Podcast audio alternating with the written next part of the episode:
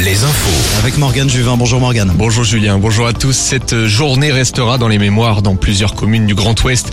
Dans le nord de la Vienne, une tornade a balayé la commune de Saint-Jean-de-Sauve ce matin. Des toitures ont été arrachées, des arbres déracinés et des vitres brisées.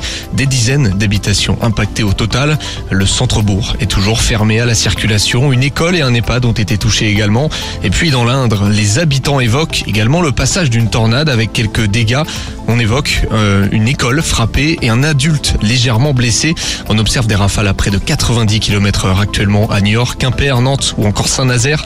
Nous retrouverons quelques coups de vent demain sur la côte avant une journée plus calme et ensoleillée dimanche. Ce qui change demain, samedi 1er avril, fin de l'indemnité carburant, le chèque de 100 euros mis en place par le gouvernement pour les foyers les plus modestes. Vous avez jusqu'à ce soir pour en profiter. En revanche, le chèque énergie pour ceux qui se chauffent au fioul et au bois peut être demandé jusqu'à la fin du mois d'avril. La fin de la trêve hivernale, un propriétaire peut faire expulser un locataire qui ne paye pas son loyer. Des allocations en hausse, augmentation du RSA, de la prime d'activité ou encore des allocations familiales. Ces augmentations sont liées évidemment à celles de l'inflation.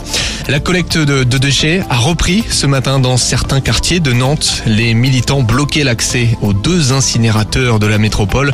Un mois après la collecte reprend, le redémarrage de deux incinérateurs demandera au moins deux jours.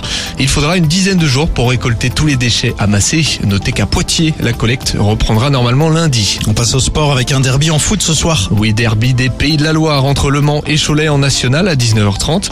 Même heure pour le déplacement de Saint-Brieuc chez la Lanterne Rouge Borgo. C'est dans une heure donc.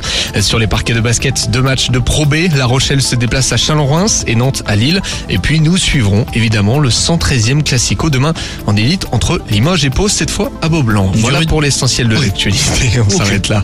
Il n'y a pas de problème. L'info continue sur alouette.fr et sur l'appli Alouette. Tout de suite. Tout de suite. Alouette vous invite au Futuroscope. Appelez le 0820 90 9000. Alouette,